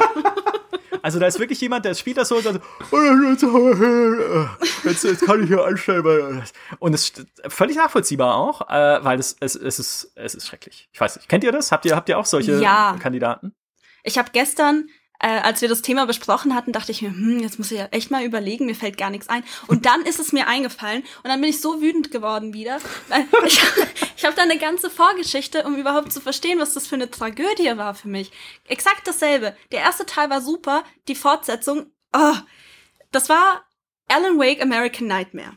Oh. Ich fand Alan Wake grandios. Das war, ich bin eigentlich ein Mensch, ich habe vor allem Angst und Gleichzeitig liebe ich aber Horrorspiele. Ach so, das ist eine gefährliche Kombination. Allem. Ich dachte, du hast vor allem Angst, aber du hast äh, also im Sinne von auch, hauptsächlich, du hast auch hauptsächlich allem, Angst. Ja, ja auch ja, vor allem. Das ist genau, so sorry. der Zustand, in dem ich. Und ich habe dieses Spiel fertig gespielt. Das war eins der ersten Horrorspiele, das ich ganz alleine durchgespielt habe. Ich war so stolz auf mich und ich fand alles wirklich alles an diesem Spiel toll. Ich fand die Atmosphäre super. Ich fand das Gameplay toll. Ich, ich, ich habe mich die ganze Zeit, ich bin auch so ein Mensch, wenn man mir in einem Horrorspiel Munition gibt, dann ist sie gleich beim ersten Gegner weg. Das heißt, die meiste Zeit habe ich damit verbracht, einfach vor den Gegnern wegzurennen und mich in diese, äh, unter diese Laternen zu stellen, in der Hoffnung, dass die nicht ausgehen. Und das war einfach, das hat für mich dieses Spielerlebnis ausgemacht, dieses, diese Hilflosigkeit, diese beschränkte Munition und ähm, es war einfach alles toll, auch der Soundtrack und die Geschichte, es war super. Und dann habe ich gehört, boah, boah, es kommt jetzt eine Fortsetzung. Und ich habe mich mega drauf gefreut und ich weiß sogar noch ganz genau, wann ich das gespielt habe. Zu dem Zeitpunkt bin ich nämlich schon ausgezogen zum Studieren und ich hatte keinen Gaming-PC, sondern nur so einen ja, Laptop, auf dem ich halt Word öffnen konnte. Und Alan Wake American Nightmare war tatsächlich das Spiel, für das ich mir Steam runtergeladen habe. Das war das erste Spiel, das ich da gekauft habe um dann festzustellen, verdammt, mein Laptop ist die ganze Zeit überhitzt, wenn ich das starte und äh, stürzt ab. Das heißt, ich musste mir dann noch eine Konstruktion bauen auf meinem Bett mit meinem Ventilator, den ich da mit so Panzertape an meine Matratze geklebt habe, damit ich das überhaupt zum Laufen bringen kann. Und dann habe ich es irgendwie eine halbe Stunde gespielt und war so dermaßen enttäuscht, weil das jetzt plötzlich irgendwie so ein Shooter war. Und ich weiß noch ganz genau, ich laufe da in so einen Schuppen rein und plötzlich ist da so ein riesiges Arsenal an Waffen, das man sich aussuchen kann. Und ich dachte mir auch so, ja, jetzt fehlt nur noch der Kriegselefant und das Trebuchet und dann ist gut. Weil es war alles, das, was war das denn? Wieso heißt das Alan Wake? Da war gar nichts mehr Alan Wake dran. Ich war so enttäuscht und ich habe es bis heute nicht mehr angerührt. Es war so eine Geldverschwendung. Ei, ei. Ja. Ja, Tragisch, ja. tragisch. Ein, ein Spiel, das auf ich mich gefreut habe, ist äh, recht bekannt. Äh, Assassin's Creed ähm, ähm, Unity tatsächlich. Das hatte ja auch, manche Leute werden sich erinnern, äh, für, für mich hat es bis heute noch Bugs und äh, Glitches und Performance-Probleme. Äh, manche Leute sagen, es läuft doch inzwischen super auf dem PC. Bei mir ist es immer noch furchtbar. Ähm, keine Ahnung. Das ist so genial gemacht, diese Stadt Paris. Und ich mochte auch diese Story, beziehungsweise diese zwei Charaktere. Es geht ja auch eine Liebesgeschichte so ein bisschen. Und das war so schön. Die andere Story die, die, um den Edenapfel und so, das ist totaler Schrott, aber diese Charaktere mochte ich. Ähm, und dann musste ich das, natürlich, wie oft musste ich das testen. Ähm, und wenn ihr wisst, wie, wie, wie man Spiele testet, oft ist man da unter Zeitdruck. Und ich sitze halt hier am Wochenende mit der PS4 damals war es das erste Mal, glaube ich, genau das erste Mal, dass ich die PS4 auch hier hatte zu Hause, habe ich mir ausgeliehen. Und ähm, ja, nach dem Test musste ich einen neuen Controller kaufen, als ich den ja zurückgegeben habe, weil ich diesen Controller gegen die Wand wirklich geworfen habe, weil mich das Spiel mit seinen Schleichmissionen so genervt hat und so, also da habe ich so einen Frust bekommen, ähm, weil, äh, ja, weil dieses, äh, sie hatten die tolle Idee, wir machen da Musketenschützen rein, die dich mit zwei Schüssen abschießen und davon 20 auf die Dächer und sobald du gesehen wirst, hast du praktisch keine Möglichkeit da mehr auszuweichen. Dazu noch diese ganzen Bugs. Äh, auf der Konsole lief es noch einigermaßen, aber ich habe dann auch die PC-Version gespielt. Äh, die hatte wirklich alles, was es gibt. Ja, das ist ja inzwischen ein Meme geworden äh, mit dem äh, nach außen gekehrten Gesicht und so. Äh, und da war ich schon sehr enttäuscht von einer meiner Lieblingsserien tatsächlich. Und lustigerweise habe ich dann äh, das gleichzeitig erscheinende ähm, Assassin's Creed für die PS3 und Xbox 360, was da dann schon ja die veraltete Konsolengeneration war, äh, Woke, habe ich viel, viel lieber gespielt, war viel, viel besser für mich. Und Unity ist so ein, ah, schade, schade drum. Da. Gott sei Dank musste ich dafür kein Geld ausgeben, ja. Ja, habe ich auch nie durchgespielt, tatsächlich. Also ich fand's, ich fand's nicht so schrecklich schlecht oder so, aber ich habe es damals auch angefangen und dann. Aber das mag auch mein latenter, äh, meine latente Abneigung gegen Paris äh, sein als Stadt, weil also nix äh, jetzt nicht, weil ich irgendwie abgeneigt wäre gegenüber Frankreich, sondern weil mir Paris immer auf die Fresse haut, jedes Mal, wenn ich dort bin, von irgendwie verpassten Flügen über es gibt kein Essen da, wo ich eingeladen bin, über äh, ja, das ist, das Frankreich. Mich ab. Das ist einfach ja, Frankreich. weiß ich nicht, aber es ist immer, es ist immer irgendwas. Es ist immer, ja. immer, wenn ich in Paris war bisher, ist irgendwas. Deswegen fahre ich da nicht mehr hin. Also mit dem ähm, Essen, da bin ich 100% bei dir. Das ist einfach äh, die Franzosen. Tut ja, also irgendwas so. läuft da, da schief. nie was. Ich weiß nicht. Dafür habe ich einmal, als ich in Paris war, ich weiß nicht, ob ich das schon mal im Podcast erzählt habe, äh, war da ein, ein deutsches Bierfest. Also beziehungsweise es war irgendwie so ein Straßenfest und da gab es ein deutsches Bierzelt und ich bin da vorbeigelaufen und es war kein Mensch drin. Also ja, da, also auch da ist, diese Abneigung basiert auch äh, besteht wohl auch umgekehrt. Ja, weiß ich nicht. Auf jeden Fall, ähm, ja, Paris, äh, genau meine letzte, die, die letzte Kategorie, die ich, die ich angerissen hatte, waren ja Spiele, die wir gespielt haben und die, äh, für die wir uns im Nachhinein äh, schämen müssten. Wobei, so schlimm ist es eigentlich gar nicht. Äh, aber auch da habe ich was gefunden, nämlich ein, ein Ego-Shooter namens Mortyr 2039 bis 1944. Und erstmal denkt, haben die die Jahreszahl irgendwie in die falsche Reihenfolge gebracht? äh, ja, haben sie. Ähm, es ist ein, also ist natürlich ein Shooter, in dem man auf Nazis ballert, äh, wie die Zahl 1944 im Titel äh, schon schon äh, darlegt, aber mit Zeitreise. Also ist eigentlich im, also die die Story ist total dumm, weil es geht drum, okay, äh, dass irgendwie das, das, das Nazi-Deutschland hat die Welt erobert im Zweiten Weltkrieg, weil sie irgendwie eine Geheimwaffe hatten und diese Geheimwaffe ist dann aber im Jahr 2039, also 100 Jahre später, dafür verantwortlich, dass die Welt untergeht, weil es gibt irgendwie so seltsame Wetterphänomene und Stürme und so. Und der General Jürgen Mortyr ähm, hat dann äh, sagt dann okay das kann so nicht weitergehen und schickt seinen Sohn Sebastian Mortyr deine also meine meine Spielfigur in die Vergangenheit zurück um die Nazis aufzuhalten und äh, oder zu verhindern dass diese diese Wunderwaffe irgendwie eingesetzt wird und äh, das, äh, das Witzige an dem Spiel ist, ich glaube, das kennt halt einfach keiner äh, heute, weil äh, ich glaube, ich weiß nicht mal, ob das offiziell in Deutschland erschienen ist. Ich glaube, es gibt eine deutsche Version davon, die aber äh, gekürzt und beschnitten wurde. Unter anderem waren ja Hakenkreuze drin, logischerweise. Äh, plus es gibt ein paar Szenen, die nicht drin sind. Zu einer davon komme ich noch, weil die so strunzdumm ist. Ähm, das hat damals jemand, äh, ein Bekannter von mir, zu einer LAN-Party mitgebracht, die wir gemacht haben äh, bei wiederum einem anderen Bekannten im Keller und hat gesagt, hey, äh, ihr habt da so einen dummen Shooter, äh, guck doch mal, spielt mal. Und ich habe das eingelegt und habe angefangen, das zu spielen. Und ja, also jetzt auch, wenn man sich so Videos davon anschaut, äh, also ich sag mal, die Krone der Schöpfung ist es nicht, was Ego-Shooter angeht. Weil, ich meine, die KI existiert quasi nicht. Ähm, es, die Story habe ich schon geschildert, ja. Also die kann man davon ausgehen, die existiert auch nicht. Aber ich fand es irgendwie witzig, weil es ist halt so, äh, es sah technisch ganz gut aus, es hatte irgendwie spiegelnde Böden, ja, wo sich die Levelarchitektur drin gespiegelt hat, was ja fürs damalige, für die damalige Zeit, äh, 1999 war das, äh, revolutionär war. Ähm, und es war halt, es war halt ganz munter. Und es hatte diese Mischung aus, okay, ich reise in der Zeit zurück, aber später kämpfe ich dann auch in so einem Sci-Fi-Setting dann im Jahr 2039 gegen irgendwie äh, Nazi-Roboter oder so.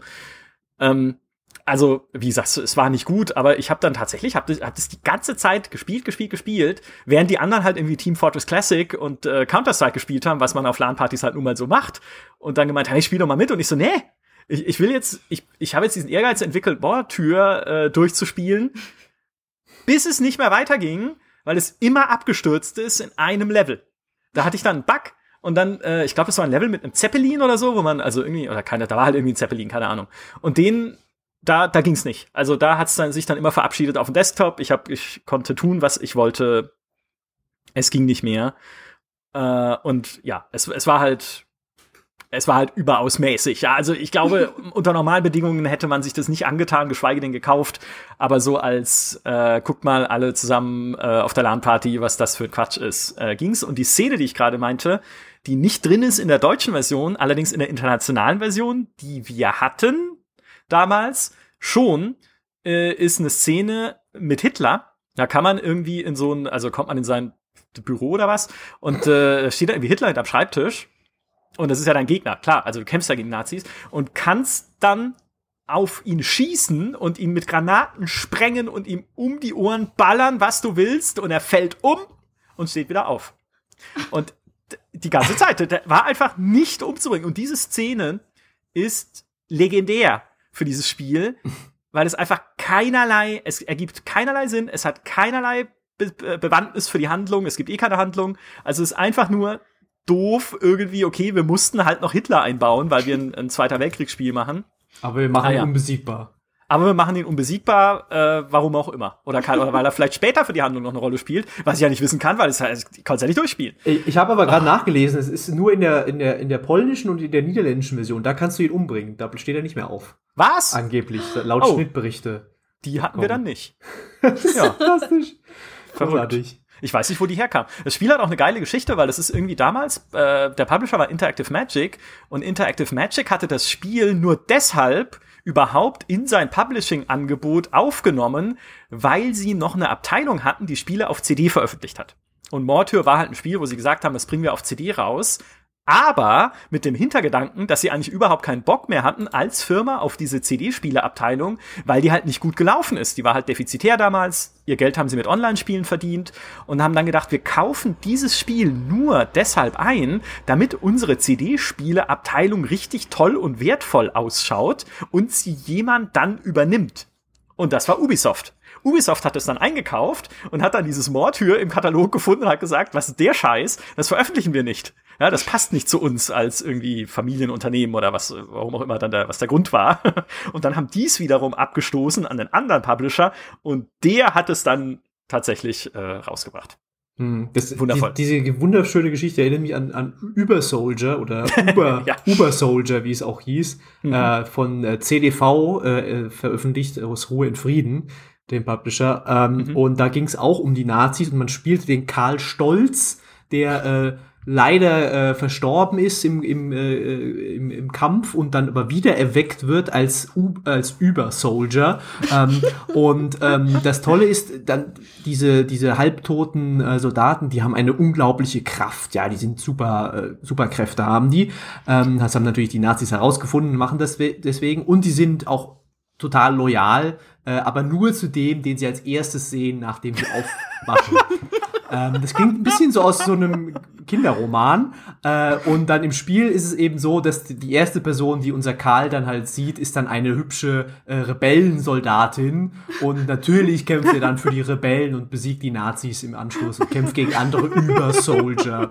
Und das war lustig, weil damals war das halt so ein, hat man so gesagt, dass äh, ja, ein deutscher Publisher äh, bringt da jetzt einen, auch einen Shooter raus und der sieht ja ganz, der sah auf Screenshots gar nicht so schlecht aus, ja, und dachte man so, oh ja, hier, coole Grafik und so, aber das Spiel war halt wirklich auch wieder so eine, so eine totaler, totaler Waschlappen, ja, das hat, das hast du halt, das, das würde ich niemandem heute mehr empfehlen, aber ähm, eigentlich ging es ja auch darum, um Spiele, die, die wir dort noch gut finden. Und da habe ich noch ein Beispiel, ähm, das kennen Leute auch heute noch, denke ich, weil das wurde für mich überraschend zu einer ganzen Serie, wo, obwohl ich dem Spiel damals eine, glaube ich, eine 52 gegeben habe, was, äh, wenn man die Wertung kennt, ist ja eher so nicht so toll, ne? Also klar, eigentlich im Mittelfeld von der 100, aber das war eine Wertung, die dann schon reserviert war für eher also besser als Mäusebraten, würde ich sagen. Besser als Mäusebraten, das auf jeden Fall. Und ja. das ist äh, Starpoint Gem äh, Gemini. Nein, ja, kenne ich, und, ja klar. Äh, da war der erste Teil, äh, das hat diese Serie entwickelt sich ja in jedem, jedem Spiel irgendwie in eine andere Richtung. Der dritte wird jetzt so ein ähm, Weltraum-Shooter, richtig. Und der erste war eben ein Weltraumspiel, wo man so ein bisschen der ja der Captain war und das halt so aus der ähm, Vogelperspektive mehr oder weniger sein Schiff steuert. Ähm, und das hat mir lustigerweise irgendwie Spaß gemacht, obwohl die Story total komisch war und ich habe sie auch nicht wirklich verstanden. Aber dieser es hatte so dieselben äh, Stell äh, die, dieselben Knöpfe gedrückt wie Freelancer, in dem Sinne, dass du halt immer Aufträge erfüllst, kriegst Credits, kaufst dir ein geileres Raumschiff, bessere Waffen und irgendwann, das war das Coole an dem Ding, hast du halt so einen riesen Zerstörer. Dann bist du nicht mit so einem kleinen Furz unterwegs und hast halt so ein Meter lang, also nein, hunderte Meter langes äh, Schlachtschiff und fühlst dich halt wie der Größte und hast dann auch richtig große Gefechte mit vielen äh, Gegnern und so. Und das hat das Spiel fantastisch gemacht. Das haben sie dann im zweiten Teil auch total ausgebaut. Äh, aber alles andere, die Präsentation und alles, das, Interface und so, das war alles suboptimal, sage ich mal. Und ich habe es tatsächlich aber durchgespielt, auch obwohl ich für den Test, das war auch so ein, ich glaube, so ein Halbseiter in der PC Action damals, hätte ich es nicht gebraucht. Aber äh, ja, es hat mich irgendwie abgeholt, dieses sinnlose Grinden. Ähm, hat dann doch Spaß gemacht. Und Weltraum geht halt immer bei mir. Ich schaue mir auch sehr gerne immer Trash-Spiele mit Absicht an, weil ich das irgendwie unterhaltsam finde. Und manchmal, manchmal stößt man da auch tatsächlich auf, auf echt gar nicht so schlechte Spiele. Und eins davon, das habe ich tatsächlich erst dieses Jahr gespielt, Anfang des Jahres. Das ist ein Indie-Koop-Horror-Rätselspiel. Und das habe ich mit einer Freundin zusammen gespielt. Das heißt The Watchers. Das kennt keiner. Ähm, es ist, die Geschichte ist total bescheuert. Also es sind zwei, äh, ein Geschwisterpaar, die ähm, die kommen in so eine Villa, wo irgendwie rituelle Zeremonien stattgefunden haben und irgendwie ist ihre Mutter oder war ihre Mutter dieser Kultleader, die wurde dann aber irgendwie geopfert und ist tot, aber die haben einen Brief bekommen, wo steht, hey, die ist gar nicht tot. Und dann muss man zehn Ritualgegenstände zum Altar tragen, um sie irgendwie wieder zu erwecken. Also total bescheuert. Mhm. Und jedes Mal, wenn man einen rituellen Gegenstand in die Hand nimmt, erwachen da so Kuttelmänner, die durch diese Villa laufen und so, so rumstöhnen. Und es, es, es war nur am Anfang gruselig, weil wir nicht wussten, was uns erwartet. Später wurde es einfach nur lächerlich. Aber irgendwann saß mir dran so, hey, eigentlich, also die Rätsel und so ist schon ganz geil. Und wir haben es auch zu Ende gespielt. Ich habe gerade nachgeschaut. Ich habe es zehn Stunden gespielt es, es war, hat einfach Spaß gemacht. Diese, diese Rätsel waren gar nicht mal so blöd.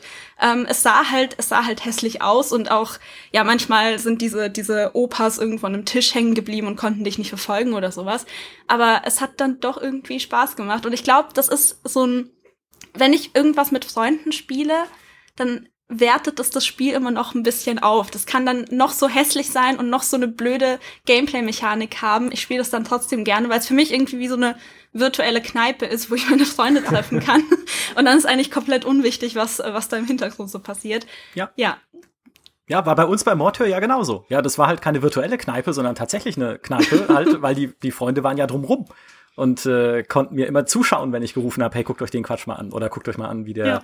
wie der Boden spiegelt oder sowas. Oh mein ja. Gott, ich habe gerade rausgefunden, dass Über Soldier noch ein Sequel bekommen hat tatsächlich. Ja, über, ja, über ja fast so schlimm wie bei der Take, äh, Terrorist Takedown Serie, wo dann die Schrottschuh, das waren auch furchtbare Spiele und die haben auch jede Menge Nachfolge noch bekommen. Ich weiß nicht. Ja. Irgendwas mit Shootern äh, hat sich in, in dieser Zeit, hat, hat sich alles verkauft, egal was war. Hauptsache ballern. Das Passt. stimmt. Bei Terrorist Takedown, äh, da es böte sich fast an, noch eine zweite Folge irgendwann zu machen zu diesem Thema, weil da kann die liebe Kollegin Petra Schmitz in Tränen aufgelöst wahrscheinlich noch die allerbesten Geschichten erzählen, weil sie das nämlich damals immer testen durfte bei der GameStar. Aber es war besser als Flag Warrior, ne? Also so, so ist es oh, dann, Mann. dann auch wieder nicht. Ja, ich meine, ich habe noch so viele, so viele Spiele hier auf der Liste, ähm, über die man noch sprechen könnte. Zum Beispiel äh, das äh, famose Prison Tycoon, was jetzt erstmal klingt wie ähm, Prison Architect, was wirklich ein gutes Spiel ist. Also, aber das äh, kam schon 2005 oder so raus. Das war irgendwie so ein mieses Tycoon-Spiel. Da gab's ja tausendfach welche von. Das Besondere daran ist aber, es kam ein Jahr später wieder als Bier Tycoon. Also sie haben dasselbe Spiel genommen und in so eine, ich weiß nicht, ob es eine Brauerei-Setting oder so ein Oktoberfest-Setting, auf jeden Fall in ein mhm. Bier-Setting verpflanzt. Einfach eins zu eins und es wieder neu äh, veröffentlicht. Und es hat jedes davon, also sowohl Prison Tycoon als auch Beer Tycoon, hat in der GameStar sagenhafte 14 Punkte bekommen. Also auch das. Ich finde, das ist auch so ein Spiel, das reizt mich jetzt irgendwie. Würde ich gerne mal Schon, sehen. Ja. das, ich, ja. Mich interessiert auch, ob man dann die Gäste so ein Bierzelt auch angekettet hast an, an, dem, an dem Tisch oder so. Also noch so eine Feature noch von, von Prison Tycoon noch dabei. Ja, wer weiß. Na gut, ich meine, äh, auch in einem Bierzelt brauchst du bewaffnete Fachkräfte, die durch die Reihen laufen und für Ordnung sorgen. Also so arg unterschiedlich ist es vielleicht gar nicht. Und auch geil übrigens, auch das muss in jedem Podcast Erwähnung finden oder überhaupt in jedem Format, das sich mit schlechten Spielen beschäftigt. Lederzwerge.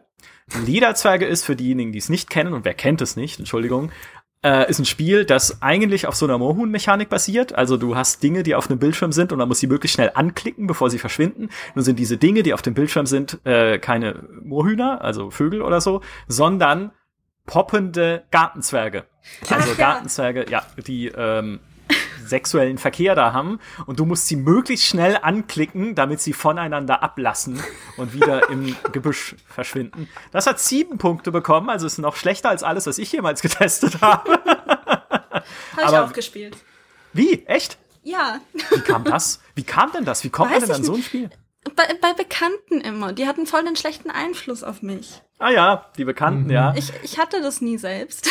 Ja, mein Freund, äh, der, der hatte das. Ja, wie hieß er noch? Aber ich finde es ja. auch schön, dass die Lederzwerge heißen. Es hat so einen unterschwellig äh, äh, ja, sexuellen Anspruch da noch da ja. im Titel. Schön. Ja, also auch da, wenn der Entwickler gehabt. von Lederzwerge uns gerade zuhört und uns mal besuchen möchte im Podcast, um zu erzählen, wie das entstanden ist oder wie überhaupt also überhaupt also irgendwas ich schätze auf Drogen entstanden ist. Vielleicht. Ja, vielleicht. also auch da vielleicht der Gedankengang des Publishers nochmal oder wie man überhaupt, also warum? Einfach nur warum, ja? Und dann reden wir eine Stunde drüber. Gerne, gerne. Äh, wir sind offen dafür. Habt ihr noch letzte Worte zum Thema schlechte Spiele? Ich habe sehr viele schlechte Spiele gespielt. Ich habe mich gerade auch einen, an einen Moorhuhn-Abklatsch erinnert, der hieß, glaube ich, irgendwie Boss Hunter oder so. Da war man in einem Büro und musste seinen Boss mit Papierkugeln bewerfen. ah, ja. Sehr, sehr cool. Äh, das äh, übertrag das bitte nicht in die echte Welt. okay. Ich habe noch äh, ein Spiel, das quasi ähm, nie erschienen ist, aber für mich immer ein schlechtes Spiel sein wird und ein der Ausdruck eines ähm, Spiels, das, wo alles schief gelaufen ist und das ist nämlich ein Command Conquer und das nicht mit einer 4 endet, sondern äh, das Generals 2 eigentlich sein sollte. Ah. Das Command Conquer Free-to-Play-Spiel, nämlich das, da komme ich einfach nicht drüber hinweg, dass EA damals gesagt hat, das wird die gewohnte BioWare-Qualität ähm, mit der Story, ein ganz tolles Spiel, sieht Frostbite Engine sah super aus und dann habe ich es im Februar 2013 dann erstmals gespielt und äh, ich habe mir mal das Zitat rausgesucht. Ähm, es ist ein aufgehübschtes Generäle ohne Einzelspielermodus, dafür aber mit einem Finanzierungsmodell aus der Hölle, Feldherrenfähigkeiten gegen Knete, zig Features erst nach Release, Story-DLCs, wenn das neue C&C ein Ausblick auf die PC-Zukunft ist, dann beschäftige ich mich wohl bald wieder ausschließlich mit Brettspielen. Und äh, ich weiß noch, das war einer der meist kommentierten Artikel bei PC Games damals, weil die Leute dem Spiel eigentlich eine Chance geben wollten, waren so, ah, was sagst du da, das ist totaler Blödsinn, du bist total unfair zu diesem Spiel. Und ja, kurz danach wurde es dann halt eingestellt, weil ähm, alle gesagt haben, das ist scheiße. Tragisch, ja. Das war, äh, das war ja tatsächlich BioWare Victory hieß ja dieses Studio, bei dem sie äh, das haben entwickeln lassen. Oder sie haben das Studio ja dann so genannt. Und nichts daran ist BioWare und nichts daran war Victory. Ja, also ja, hätten sie es eigentlich eher äh, Schrottloser nennen können oder so. das war wirklich tragisch, obwohl ich mich riesig gefreut habe, als sie neues äh, Channels angekündigt haben. Also ja, das wäre auch jetzt, ne? Also wenn die EA uns zuhört, auch jetzt würde ich mich sehr freuen, Jederzeit. wenn sie ja, oder auch nur ein Remaster jetzt vom alten Generals. Also, ich nehme alles. Ich nehme alles, was wo C&C draufsteht, wenn es nicht Free-to-Play ist. Ja, doch, kann man, glaube ich, so. Ich habe gerade nochmal nachgedacht, ob das passt, aber ich glaube, das kann man so stehen. Also, nehme alles. Also spielst du auch Tiberium ähm, Dawn, dann freust du dich Nein. darauf. Das Nein, das ist nie erschienen. Nein, da weiß ich, genau, da weiß wie Master nicht, was of du Orion 3. meinst. Ich, was hast du eigentlich von Master of Orion 3 geredet? Das gibt's überhaupt nicht. Ja, das Spiel. muss ein Fehler von mir gewesen sein. Natürlich gibt's das nicht, ja. Quatsch. ja. Es ist so vieles nie erschienen, äh, unter anderem die Spiele, über die wir heute gesprochen haben in diesem Podcast. Und ich schließe noch mit etwas anderem, was ich gefunden habe, äh, als ich meine Recherche durchgeführt habe in meine eigene schreckliche Vergangenheit. Nämlich etwas, was ich nicht mehr wusste, was ich komplett verdrängt hatte, was ich aber ein Spiel, das ich getestet habe, dem habe ich auch 52 Punkte gegeben, also das Starpoint Gemini Gütesiegel, das Peter gerade auch schon angerissen hat. Und das ist, jetzt, ihr sitzt hoffentlich, das ist Crusader Kings. Ich habe für die GameStar das erste Crusader Kings getestet. Wusste ich nicht mehr. Ist mir völlig, ist, und es war auch nur so ein Sechstelseiter-Ding. Ja, also irgendwie, und Cru Crusader Kings, also wo jetzt der dritte Teil gerade erschienen ist und ein fantastisches äh, Rollenstrategiespiel geworden ist im Mittelalter, das da hab ich den ersten Teil in den Staub getreten damals und zwar noch dazu, ja, als Briefmarke in der GameStar. Wow, aber das ist eine eigene Geschichte und eine eigene Podcast-Folge dann irgendwann demnächst mal. Unsere größten Wertungsverbrechen. Die schlechtesten Redakteursleistungen. ja. Wobei der, der erste war schon auch nicht so gut wie dann Crusader Kings 2, wo sie zum ersten Mal oder so richtig diese, diese Personenmechanik ausgebaut haben. Aber was ich mir dabei gedacht habe, weil ich war, ich war echt gemein. Also wirklich so, ja, trocken, trocken inszeniert, langweilig, äh, das soll das Mittelalter sein, nein, danke, so ungefähr, ne? Und dann ist daraus dieses tolle Crusader Kings 2 und jetzt das auch tolle Crusader Kings 3 geworden. Mein Gott, mein Gott, was ist aus mir geworden? Äh, oder nee, was war ich damals? Was ist aus mir? Ich, ich bin besser geworden, das, das muss man sagen, ja. Also ich habe es jetzt, inzwischen habe ich verstanden, aber ich war jung und hatte nichts. So rum, genau. Dankeschön, dass ihr uns zugehört habt äh, bei diesem Podcast. Ich hoffe, es hat Spaß gemacht, mit uns gemeinsam in unsere seelischen Abgründe zu lauschen und zu schauen, was da an Narben tatsächlich auf unserer Spielerkarriere äh, lastet. Jetzt gehen mir langsam die Wortbilder aus, aber ich hoffe, es ist noch nachvollziehbar. Danke, dass ihr zugehört habt. Äh, danke, Peter. Danke, Nathalie. Und wir hören uns dann wieder in der nächsten Podcast-Folge. Macht's gut. Bis dahin. Tschüss. Tschüss.